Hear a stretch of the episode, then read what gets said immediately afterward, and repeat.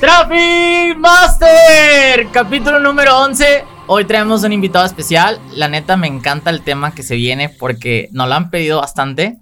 Si quieres presentarte, Alex. Bueno, pues yo soy Alex Tamayo, soy experto en real estate. Eh, tengo ya más de 10 años en la industria y pues estamos muy enfocados en la parte de la conquista del mercado inmobiliario, de lo que es el mercado como tal, pues es oferta, demanda, producto, creación de experiencias de venta y sobre todo la parte de marketing inmobiliario que hemos desarrollado muchísimo. O sea, más resumidamente, es el que te manda leads a todas las inmobiliarias o a los brokers? Nosotros estamos en la parte de comercialización, ¿no? Pero obviamente es el embudo de venta en la parte más importante, la parte de atracción. Y obviamente nos hemos desarrollado muchísimo en crear todas las estrategias para que cada vez sea más grande este embudo y pueda llegar pues a la parte final que es la venta. Perfecto, Diego. Hola, mucho gusto. Mi nombre es Diego. Eh, soy socio aquí de Traffic Masters de con Brandon. Y pues un gusto volver a, estar en este podcast. Eh, estoy muy emocionado porque yo tengo bastantes preguntas como joven. Venga, venga. Que quiero saber. Este, estoy eh, impactado también y muchas gracias por estar aquí con nosotros. Me gusta mucho porque dicen que el 90% de los millonarios están en la industria del real estate. ¿Qué tan cierto es y qué tan falso es al mismo tiempo? Eso, eso desde que lo dijeron, eh, se ha hecho eh, muy viral y es una realidad, ¿no? Eh, y no solamente para las personas, sino también para los gobiernos. Recordemos que cuando una economía se quiere activar, lo primero que se usa es inyectarle lana a la construcción y eso empieza a mover todo, ¿no? Mueve eh, la industria del tema de acero, del concreto y obviamente todas las personas que se involucren, eh, las, las, cantidades que existen, ¿no? Pues es obviamente proporcional, ¿no? Es, proporcional la ganancia, utilidad que te puede dar un pequeño producto, ¿no? De consumible allá un producto inmobiliario y es por eso que muchas de las empresas y grandes este, empresarios buscan diversificar y sacar la utilidad de sus proyectos para moverla en el tema inmobiliario. Totalmente cierto. Totalmente cierto. Validada la, fórmula, aquí Alex, en caso de que sea mentira, vayan a reclamarle que les dejamos la cuenta de Instagram de Alex. Él es el culpable. a ver, vamos a empezar con preguntas duras porque este tema me gusta y creo que tienes mucho la expertise en, en el tema inmobiliario ya ya que tienes como buen tiempo haciéndolo. La primera, ¿cuál serían las plataformas de cómo prospectar, eh, sobre todo inversionistas? Porque todos van a decir Facebook e Instagram, TikTok, pero realmente no creo que sean las herramientas. O sea, hay algunas que sí y otras que no. Dime cuáles crees tú que son las necesarias y cuáles tú las has encontrado valor a estas plataformas. Mira, yo lo que yo creo es que el, producto inmobiliario no es un solo producto, y esto siempre lo explico yo, ¿no? Eh, si sabemos que un producto es algo que satisface las necesidades de un cliente, en un producto inmobiliario, sobre todo cuando es un proyecto en preventa, se va transformando. No es el mismo producto en un lanzamiento a un producto cuando ya está a un mes o entrega inmediata. Entonces, si va cambiando el producto, también va cambiando el cliente. Y si va cambiando el cliente, tenemos que ir a buscarlo en lugares distintos, ¿no? Por ejemplo, en una etapa muy temprana de un proyecto inmobiliario, lo que buscas es estos cazadores de plusvalía, cazadores de preventas, que a lo mejor a ellos no les interesa ver eh, ni siquiera los terminados, los acabados, ellos quieren ver un tema numérico. Conforme va avanzando el proyecto, se vuelve un inversionista más tradicional, que es este inversionista que no sabe si lo quiere para él, si me divorcio, si para mi hijo o para rentar, ¿no? Y conforme se va avanzando a la parte más final, pues llegas a un cliente que 100% lo quiere para vivir, ¿no? O la mayoría de los clientes lo quieren para vivir. Entonces, si estamos hablando de un tema, ¿no? Obviamente, pues todos los podemos encontrar en Facebook, todos los podemos encontrar en Instagram, pero contestando la pregunta de Brandon, ¿cómo pudiera ser un tema mucho más táctico? Pues al inversionista, por supuesto, lo podemos encontrar en LinkedIn, que es la plataforma eh, por excelencia en el tema profesional, donde podemos nosotros filtrar eh, los puestos directivos que tiene, más o menos saber cuál es el ingreso que tiene y hacerle una invitación personal a, que forme parte de estos clubes de inversionistas, ¿no?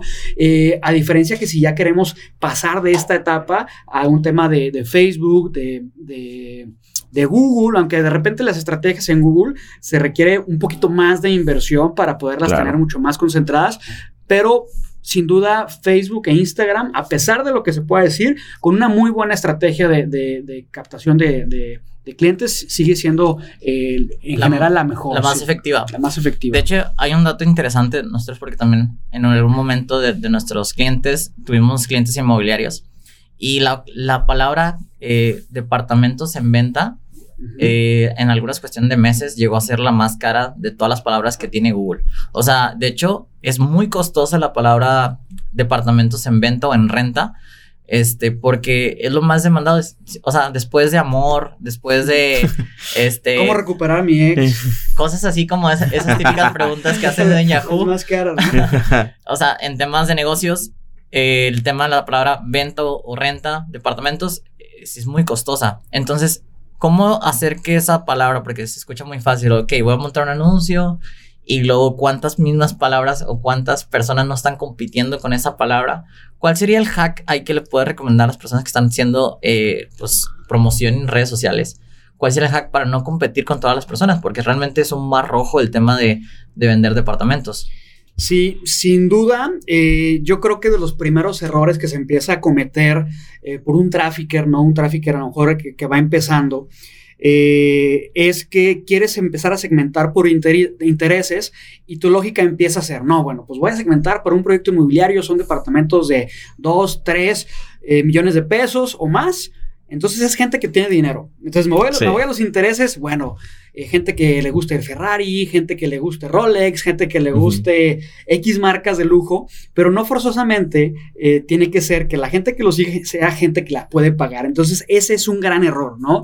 Eh, algo que funciona muy bien es, no digo no por intereses, pero así como dicen que la gente que tiene lana no te lo va a poder mentir con el reloj y los zapatos, hay gente, hay, hay maneras de poder encontrar realmente una segmentación en tema de intereses. ¿Dónde estudiaron? Este, dónde trabajaron. Eh, y esas dos preguntas, pues, sobre todo, son, son cosas que no te van a dejar mentir, porque si tú puedes seguir Mercedes, Benz, Ferrari, mil cosas, pero ya en, un tema de profesional, si tienes maestría, si tienes doctorado, dónde has estado viajando, etcétera, esas cosas no te van a dejar mentir en, en tema de redes sociales. Entonces, eso es por el lado de intereses. Por el lado de generar un público mucho más, eh, mucho más segmentado, es ir puliendo esta base de datos de públicos similares, ¿no? A través de un tema eh, que a lo mejor ustedes me dirían, ya es muy usado, a mí me ha funcionado perfectamente bien, que es el tema de lead magnet, ¿no? Claro. Ir haciendo productos eh, a través de video, a través de contenido de valor que pueda despertar la atención de ciertas personas y entonces ya con esos empezar a mandar un tema de, eh, de retargeting con todos ellos. Y eso nos ha ayudado a bajar muchísimo el costo de, por lead y aumentar la cantidad también. Oye, yo tengo una pregunta ahí. Mencionaste algo, muy interesante que es de mi área, que es la creación de contenido en los lead magnets o en las páginas web, ya sea un video, ya sea lo que, lo que se tenga pensado en la estrategia. Yo tengo una pregunta, ¿qué crees que funcione más? Cosas como brochures, cosas como renders o cosas como videos estilo drone donde te enseñan eh, todo eso. Y hay algo nuevo que se está intentando experimentar, que es la realidad virtual, en donde tú entras y vives un día en, eh, el desarrollo inmobiliario ya finalizado. Entonces, ese, tipo de contenido a mí se me hace sumamente interesante y muy innovador porque puedes llevar a un prospecto a, ver en, en la realidad virtual se ponen los lentes, está el video producido y sienten, tienen la sensación, tienen sensaciones donde ya están viviendo ahí. Yo creo que es muy interesante porque si despiertas esas emociones, sensaciones, ya es, lo empiezas a calentar de, oye, yo ya me veo aquí. O, oye, este, este lugar, este sector inmobiliario puede ser, puede tener una plusvalía alrededor de X cantidad de años. Entonces, ¿qué crees que sea más eficiente en tu... ¿Para el anuncio o para lead magnet? Para, los dos. Vamos, primero por el lead magnet. Mira, para el lead magnet, yo creo que existe cada, cada vez menos, o no sé si cada vez más, ustedes me, me dirán, pero cuando el, nos hemos hecho como que acumuladores. El ser humano es acumulador por naturaleza, ¿no?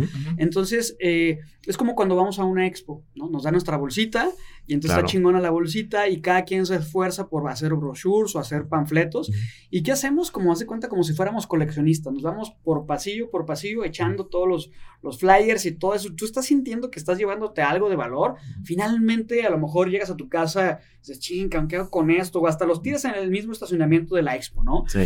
Pero esta parte acumuladora, ¿no? Cuando tú le das la oportunidad a un cliente que pueda descargar algo, es, estás activando esta parte en su cabeza que dice, ya lo tengo. Ya lo tengo para qué, no sé, algún día lo voy a ver. Este, inclusive puede ser ebooks que te, le vas a echar un chorro de ganas y el cliente lo va a descargar y a lo mejor va a leer las primeras tres páginas. Pero es el hecho de decir, te estoy dando un material que me interesa, ¿no? Claro. Eh, eso yo lo veo más por el tema de, los lead magnets, ¿no? O algo que sea como descargable, ¿no? Gratis y descargable. Ese es, ese es para mí la esencia del lead magnet.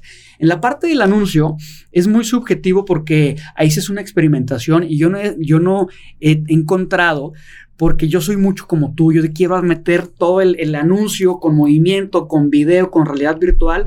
Y cuando hacemos la analítica, de repente el más feo ¿no? La planta, la planta renderizada y eso es el que más funciona, ¿no? Entonces yo creo que hay que poder tener la variación de, de, de cada uno de estos en los anuncios. Y, y, la parte de los videos, la realidad virtual, las experiencias inmersivas, eso yo lo dejaría para la conversión. Es, te enseño un poquito a lo mejor y, y, y, algo que hicimos nosotros fue dejarle llamar citas, ¿no? Porque todos los inmobiliarios hablan, oye, ¿cuándo vienes a la cita? ¿Cuándo vienes a conocerlo? ¿Cuándo vienes a vivir la experiencia 3D de nuestro proyecto? Es mucho más atractivo y eso yo lo dejaría como para la parte de la conversión.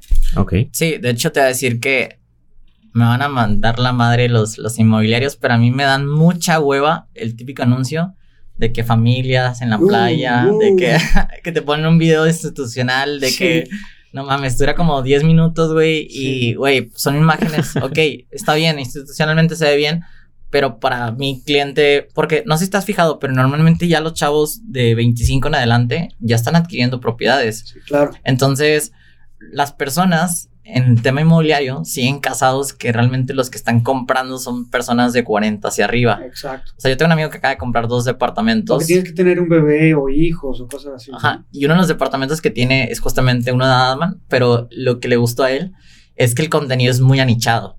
¿Y que dijo okay. contenido muy anichado? Pusieron una fotografía del artista, de que en una fiesta, de que cuando fue a, a la presentación de la exposición del proyecto le regalaron condones, o sea, ah, como sí, que... sí, sí. Entonces, ese tipo de cosas anichadas y que son realmente para un público que lo puede entender, es como lo, lo que hace que el producto se venda. A lo mejor lo, lo segmentas, pero esa segmentación son no, si, no, si Adam no hubiera sacado un proyecto como no, normalmente lo sacan los demás, sí. se vuelve aburrido. Pero si ha sido sí. un producto, un video donde están con mujeres que están en fiesta, que están ganando lana, o sea, como que la innovación de, de, este nuevo segmento que somos los chavos que a lo mejor queremos saber en qué invertir nuestro dinero porque algunos ya somos freelancer, algunos ya somos profesionistas, X sí, cantidad claro. de cosas. No sé. ¿Qué opinas en ese sentido? ¿O cómo le haces cambiar el concepto a la persona que hace marketing institucional? Mira, eh, híjole, yo trabajé con muchas agencias, yo soy de Guadalajara, yo trabajé con muchas agencias de Guadalajara, inclusive de otras ciudades, que, que eran muy buenas para vender muchas cosas, pero cuando entrábamos al tema de publicidad para el tema inmobiliario, de verdad, justamente lo que presentaban, después de unos estudios gigantes para justificar todo lo que cobran, este, de, de documentos y de PDFs de 300 páginas, te mostraban el típico que tú comentas, el, el, edificio atrás, el render con la familia de gente abrazada, diciendo los copies, el lugar más exclusivo que tú te mereces para vivir, sí. ¿no? Y de ahí para, para arriba y para abajo. Y, y, la verdad es que eso está terrible, ¿no? Y... Y, y, y, eso muchas veces viene del miedo del propio desarrollador de decir, no quiero dejar a un target o a un segmento fuera de mi proyecto pero es lo peor que te puede pasar, porque entonces empiezas a crear esto que, que hemos escuchado mucho de los ponchos inmobiliarios, ¿no? De proyectos para todos y, y, y, a la hora que vas entregando los proyectos y te das cuenta que hay muchos targets que no pueden coexistir, ¿no? Si tú haces un, una torre para, para de una, normalmente en la parte de definición de producto, tú debes hacer departamentos de una recámara con dos recámaras o departamentos de dos recámaras con tres recámaras. ¿Por qué? Porque eh, el tipo de cliente en su dinámica familiar o en su estilo de vida va a poder coexistir. Si tú pones al de una familia con el de una recámara, a fuerzas va a chocar. Y eso se viene con un problema, porque a lo mejor sí vendiste la torre y, y, dejaste a todos los clientes dentro, pero a la hora que tú le entregues, la idea es que un desarrollador no quiera hacer nada más una torre ya, quiera hacer tres, cuatro, cinco torres o haga toda una carrera como desarrollador. ¿Qué va a pasar si la primera torre que tú entregaste se están peleando todos los vecinos porque no coexisten, porque no son del mismo, digamos, no están viviendo la, la misma dinámica de vida. Y entonces, eh, cuando tú anichas, todo es mucho más fácil, pero tienes que ser muy valiente, ¿no? Tienes que sí. ser muy valiente y decir un nicho lo suficientemente eh, pequeño eh, para poder hablarle directo, pero lo suficientemente amplio para poder vender tu proyecto. Y yo decía con un amigo desarrollador de broma, vamos a terminar haciendo torres para güeros con ojos azules, ¿no?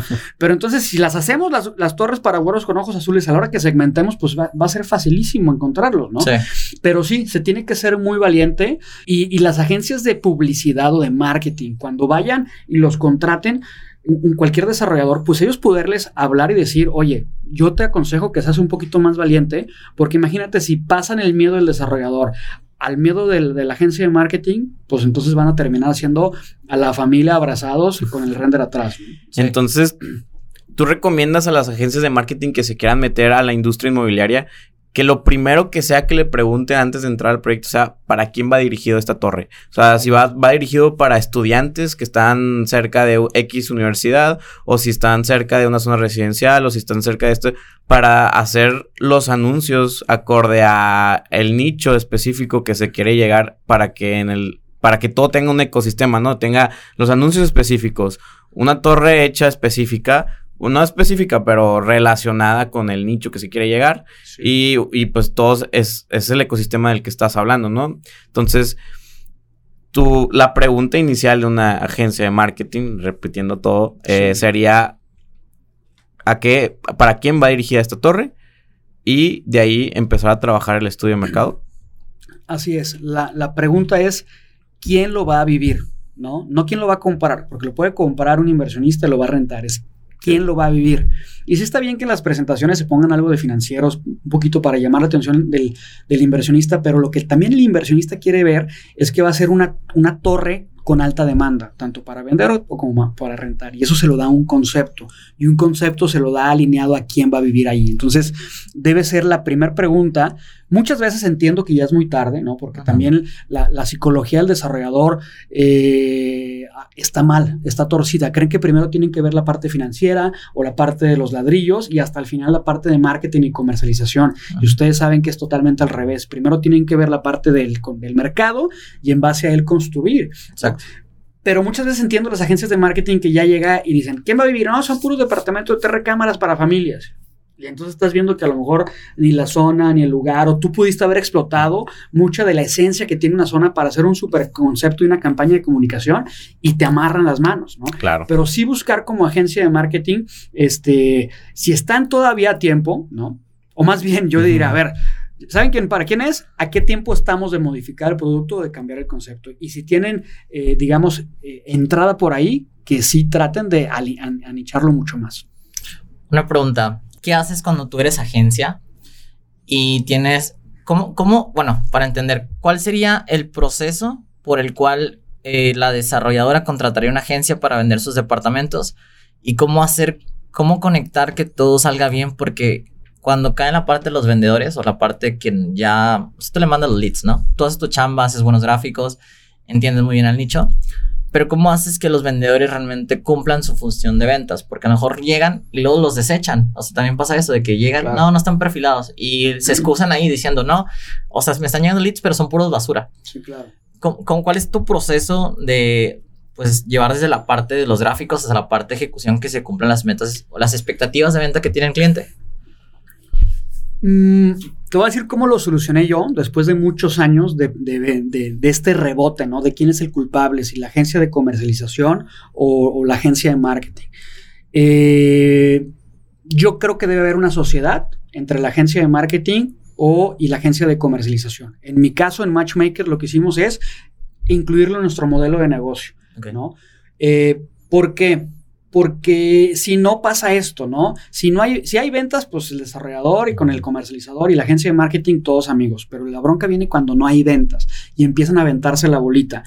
Los de la agencia de marketing dicen, pues nosotros generamos leads, pero tus vendedores están bien güeyes y no pueden convertir. Los de la inmobiliaria dicen, los leads que nos mandan no están perfilados, ¿no? Y el desarrollador que no sabe del tema se queda como que, puta, pues ahora quién, a quién cago, ¿no? Este, y, y por parte de la agencia, normalmente viene mucho por la parte de comercialización, que no se tiene un entendimiento. Muchos de los vendedores tradicionales que hoy existen, y yo les llamo vendedores tradicionales porque yo sí hablo de una vieja escuela de, brokers que, se está modificando y que nosotros somos parte de la, de la modificación, no entiende que, existe una pirámide de maduración de momento de compra, ¿no? O sea, la pirámide de Chet Holmes, ¿no? Donde solamente del 3 al 7% de los leads que te llegan están comprando ahora, de 0 a un mes, ¿no? Eh, y que se necesitan entre 6 y 8 contactos o, toques o compromisos por parte de la gente con el cliente para poder cerrar la venta. ¿no? Muchos de los vendedores tradicionales de las inmobiliarias se vuelven eh, vendedores como por demostración. Yo vendo, te presento, si me compras, bueno, si no, pues el que sigue, ¿no? Y no quiere decir que no sea un cliente perfilado, el cliente puede estar súper bien perfilado, que tenga la intención de compra, que tenga la cantidad, que tenga la necesidad y que tenga el poder para hacerlo, pero simplemente a lo mejor está en una etapa muy temprana. Y en una etapa muy temprana puede ser por dos cosas porque eh, todavía no tienen la cantidad de la lana, ¿no? que requiere a lo mejor seis meses más, requiere de una condicionante de que le hereden una lana, que se cierre un negocio, que venda un terreno, que cualquier cosa. Pero también muchas veces los casos de, de, este, de maduración, normalmente del, cliente, del tiempo que te da un cliente, entre dos. ¿Por qué? Porque hay tanta oferta, sobre todo en una ciudad como Monterrey, como Guadalajara, Puebla, Ciudad de México, que los clientes van aprendiendo qué quieren conforme van buscando porque no compran propiedades todos los días, ¿no? Yo voy y me compro un pantalón y ni de pedo me pruebo, unos zapatos y ni de pedo me pruebo, lo agarro, ya sé cuál quiero, y por eso los señores y nosotros vemos a, los, papás este, que diario andan con la misma camisa, misma marca y misma talla, porque te vas haciendo mucho más ágil a la hora de tomar las decisiones. Pero eso no sucede con el tema inmobiliario, porque no compramos casas o departamentos o terrenos todos los días. Entonces, cuando nosotros estamos en este, en este tema de búsqueda, eh, vamos aprendiendo qué queremos y, y vamos a y para que primero, los primeros meses vamos creando como este propiedad ideal, ¿no? Y los siguientes meses lo único que vamos haciendo es cotejar lo que vamos viendo en el mercado contra la propiedad ideal que ya predefinimos. Entonces, esto lo tiene que atender, entender el, agente inmobiliario, que no solamente es demostrar lo que se venda y listo, es cómo yo voy a ayudar a este cliente, ¿no? A encontrar este, esta etapa de maduración para irlo convirtiendo. Nosotros hemos convertido clientes de más de un año de seguimiento, ¿no? Más de un año de seguimiento, eh, nosotros tenemos un equipo de agentes digitales y luego tenemos un equipo de agentes cerradores, porque también entendimos que el perfil es totalmente distinto, ¿no? No, el, perfil de un cerrador no es alguien que va a dar un seguimiento de más de, tal mejor yo creo que más de tres meses no lo va a hacer, y más si tiene flujo de leads, se va a enfocar a, a los nuevos y a los nuevos y al que medio le resulte más familiar. Por eso nosotros creamos otro perfil ¿no? de agentes digitales que son mucho más administrados, mucho más metódicos, mucho más, este, a lo mejor menos extrovertidos, pero es súper buena persona para dar un seguimiento de largo plazo, seis meses, un año. Y cuando estos, estos leads ya están listos, entonces son presentados a un agente para hacer su magia de cerrar, ¿no? que es un perfil mucho más extrovertido, llevarlo al cierre y si no lo cierra, vuelve otra vez a una etapa de nutrición. Pero creo que está más del lado de las inmobiliarias que están en, una manera de operar y no de entender el mundo digital y el nuevo cliente que del lado de las agencias. Yo creo que la responsabilidad que existe en las agencias es no mandar leads y ya. ¿no? Saber que no van a ser bien atendidos. Y entonces solo, y, yo lo hago, por ejemplo, eh, mando mysteries, ¿no? Porque yo, tengo, yo sé cuál va a ser la respuesta de las inmobiliarias y, los agentes, ¿no? Para los proyectos que no, que no comercializamos nosotros. Porque yo lo que yo hago es decir, oye, los leads están súper perfilados, pero lo atendieron en tres días. No le contestaron. Le mandaron la información de una manera terrible. Casi, casi le preguntaron, ¿vas a comprar o no? Si no, no te voy a atender. Entonces, yo creo que la responsabilidad es ir un poquito más de las agencias a a no solamente mandar leads, sino saber que no van a ser bien atendidos y meterse un poquito a ir a solucionar de raíz cómo los están atendiendo. Eso me suena mucho al nuevo embudo de ventas que, que se está proponiendo, que es una rueda, que entran en el funnel y van pasando por todo el funnel, todo el funnel, todo el funnel, y pueden comprar y lo vuelves a iniciar, o no pueden comprar y lo vuelves a iniciar y lo vuelves a nutrir, lo vuelves a nutrir, lo vuelves a nutrir. Creo que esa constante de que sea una rueda y que lo, si, si va direccionado hacia la conversión eh, y por alguna extraña o alguna razón no se llega a concretar, que se vuelva a meter a, esa, a otro funnel distinto y, de ahí buscar otra conversión. Es lo que yo hacía mucho en automatizaciones en correos electrónicos. el, el, mismo cliente iba pasando por un funnel donde él decía, oye, ¿sabes qué? Ya no quiero recibir más correos de esto ok, ¿por qué no quiero recibir más correos de esto? No, ya no me interesa. O sea, no lo dejas ir hasta que ya de plano ya lo molestaste bastante, ya que ya, ok, ya entendí que no, no quieres estar en este, en este mercado, en este círculo, ya te dejo ir. Pero muchos, muchas agencias digitales propone nada más, lo, como tú dices, que, que llegan y, y, van con el broker y le dicen, oye, pues quieres cerrarnos si no me vas a perder mi tiempo. Y dice que, oye, espérate, tranquilo, o sea, es todo un proceso, no son enchiladas que vas a un restaurante y dices, sí, me las como y ya.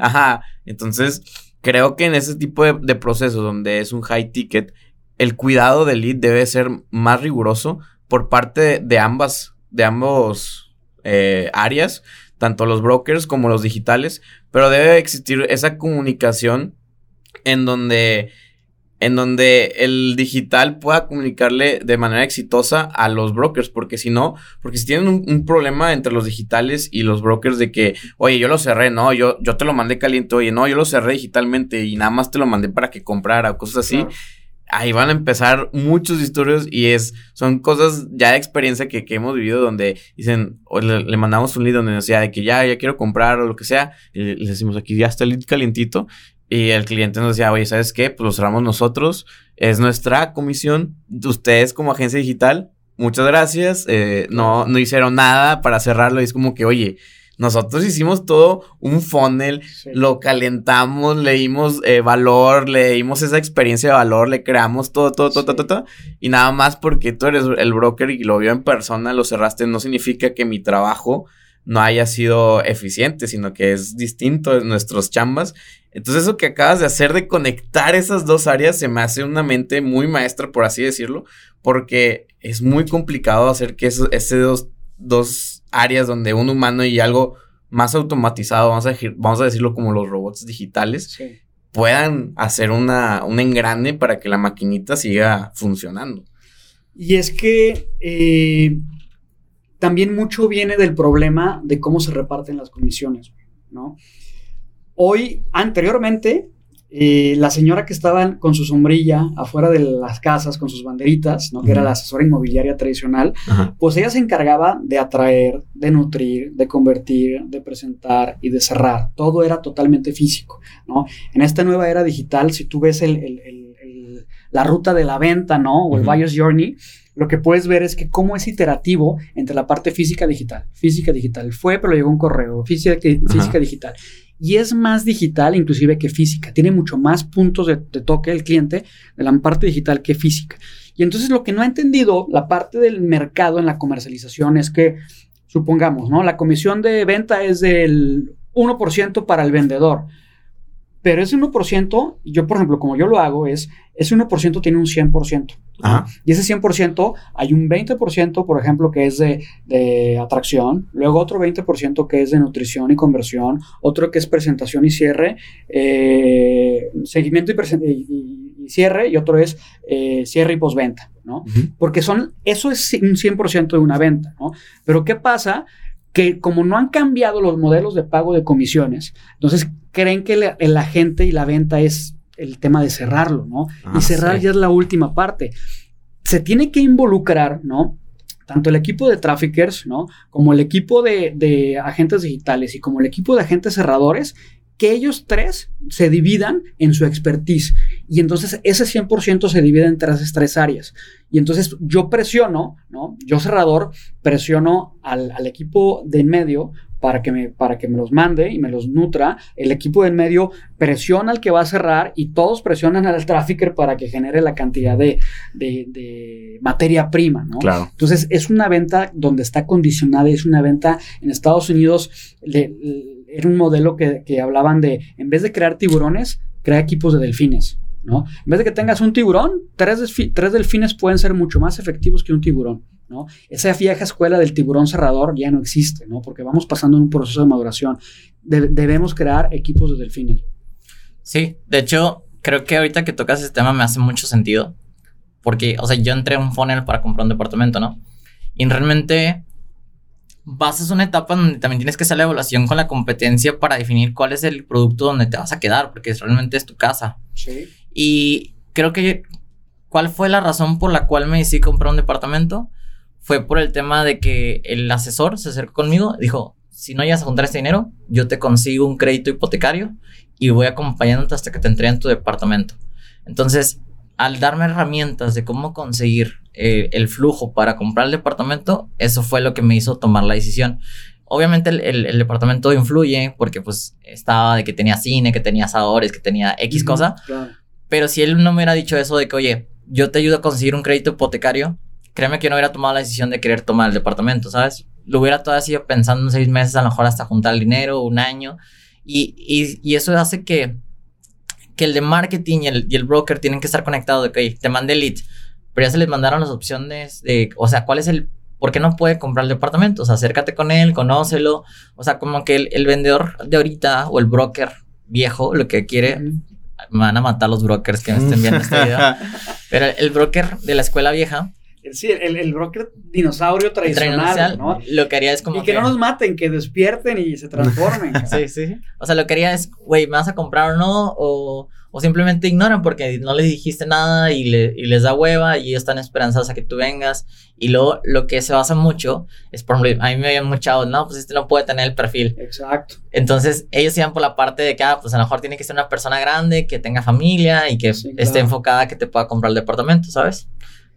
Sí, eh, esa es una parte que, que, que es muy importante y es difícil de repente de entender porque hoy de repente nos estamos acostumbrando a vender muchas cosas de productos digitales o de productos mucho más consumibles que la parte de, de la humanización se empieza a quedar de lado, ¿no? Pero cuando es, tu, cuando es la compra más importante de tu vida, ¿no? De este juego inmobiliario que yo le llamo, que es materializar el éxito en la compra de una propiedad, tanto para quien es un inversionista y lo quiere para invertir, que oye, yo me partió la madre en tantos negocios, en mi empresa, etcétera, este, y ahora yo quiero invertir en departamentos, una parte patrimonial, o para quien está comprando su primer departamento, su casa, que yo, eh, es, es otra parte de entender la humanización del lead. Yo les digo a mis agentes, a ver, para que a ti te llegue una, una cita y un lead, a ti te llegó, a lo mejor te llegan 10 al día.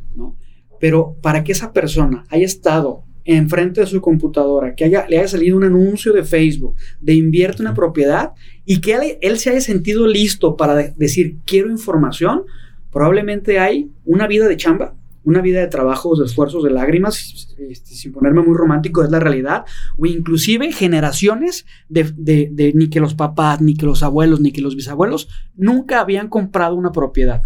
Nunca.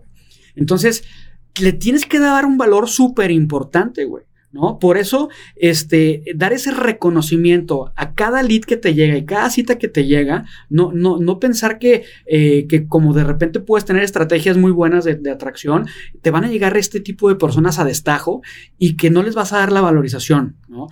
Eh, en el producto inmobiliario, la moneda de cambio se llama relación y confianza, güey, ¿no? Y muchas veces eh, no se puede, no- no- ni, ni la mejor plataforma de automatización nos va a ayudar a generar relación y confianza. Tiene que haber este modelo híbrido, ¿no? Al menos hasta que no haya una Alexa que pueda platicar con los clientes y hacer esta relación súper emocional. Sí. Y sobre todo en México y Latinoamérica, ¿no? En México y Latinoamérica la compra inmobiliaria es súper emocional, súper emocional.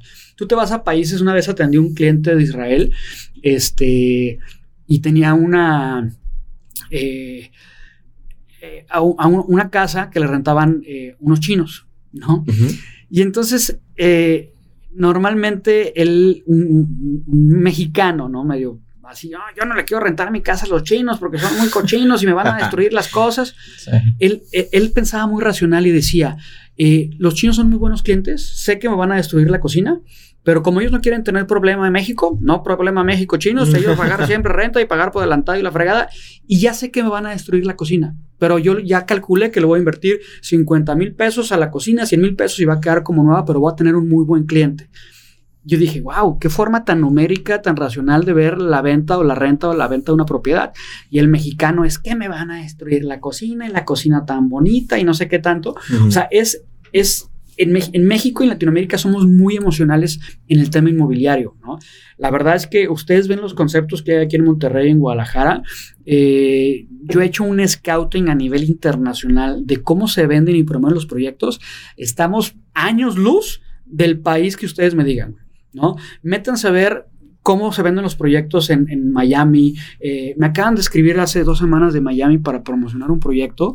Es un proyecto de millones de, de dólares en Brickell, en la zona más cara de Miami. No manches, que neta no pueden hacer ni siquiera, ni siquiera unas plantas renderizadas. Que me, ¿Sabes qué me mandaron? Una liga de Dropbox. Con todo el material. Con toda la información. No manches, o sea, ni siquiera un mensajito, ni emojis, ni un video emocional, güey, una liga de Dropbox. Ah, aquí te dejo la información. Me meto a ver las carpetas, eh, PDFs con plantas eh, arquitectónicas y ni siquiera renderizar, güey, ni siquiera ambientadas, güey. Es otra cultura, es otro, otra cosa, pero aquí en México, gracias a esta competencia que existe y que somos tan emocionales, nos ha llevado a, a generar una experiencia de compra y de presentación y de comunicación por encima de cualquier país que ustedes me digan. Sí, de hecho, de hecho es un tema, ahorita que estaban tocando el tema de los brokers, de hecho quiero hablar los brokers y la tecnología. Creo que es un tema polémico, sobre todo porque ¿qué tanto te influye la tecnología a tu favor? O sea, a lo mejor no es un proceso en donde un chatbot te vaya a resolver una venta un departamento, pero sí la mayoría de los brokers de que yo trabajo de 9 a 6 y sabes, amigos, ni me molestes, o sea, yo los contesto hasta el lunes que viene, ¿no? y la tecnología lo que hace es que te manda un recordatorio de, oye, está bien, no puedes contestar después de las 6, pero déjanos tus datos, te mando ese, esa, ese chatbot, te manda un correo y ese correo te lleva un mensaje WhatsApp con toda la información del PDF. ¿Qué opinas de esto? ¿O cómo implementas la tecnología y cómo haces que los brokers se, se actualicen con el tema de las plataformas inteligentes? Bueno, de entrada, los brokers no, no, deben trabajar de 9 a 6, y los fines de semana. ¿Por qué? Porque una de las libertades que tenemos como brokers, ¿no? Yo soy, yo soy, yo sé, seré cualquier cosa, pero nunca voy a dejar de ser asesor inmobiliario, ¿no? Este, esa parte nunca la debes de dejar, así seas desarrollador, así seas constructor. Si estás en el negocio inmobiliario, siempre tienes que ser asesor, porque es donde tú estás, este, absorbiendo toda la información del mercado. Eh, y tenemos ese beneficio, ¿no? De que a lo mejor yo tengo que trabajar al contrario de 8 a 9 o el domingo y el sábado, pero un miércoles me puedo dar media de spa, ¿sabes? Y no pasa nada. ¿no? Entonces, e, ese lado de entender que como vendedor estamos disponibles 24/7.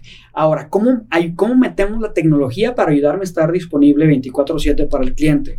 Eh, número uno y muy importante es la tecnología es nuestro aliado, no es nuestro enemigo, ¿no? Y eso también es parte del virus que muchos inmobiliarios tradicionales tienen. Están como los taxistas contra el Uber. Yo lo he visto en foros inmobiliarios y he visto personajes importantes, ¿no? De, diferentes franquicias y diferentes eh, empresas importantes en el tema inmobiliario eh, hablar de la tecnología como si fuera el enemigo, ¿no? Y eso está mal. la tecnología es nuestro mejor aliado. Yo, como saben, y comparto mucho en mis redes, estoy como en la parte de director ejecutivo creando el ecosistema PropTech México, ¿no? La asociación PropTech en México, que es Property and Technology. Todas estas empresas, ¿no? Que están eh, generando eh, tecnología en sus modelos de negocio para hacer un mucho mejor servicio y sin duda es lo mejor que podemos hacer, es el mejor aliado.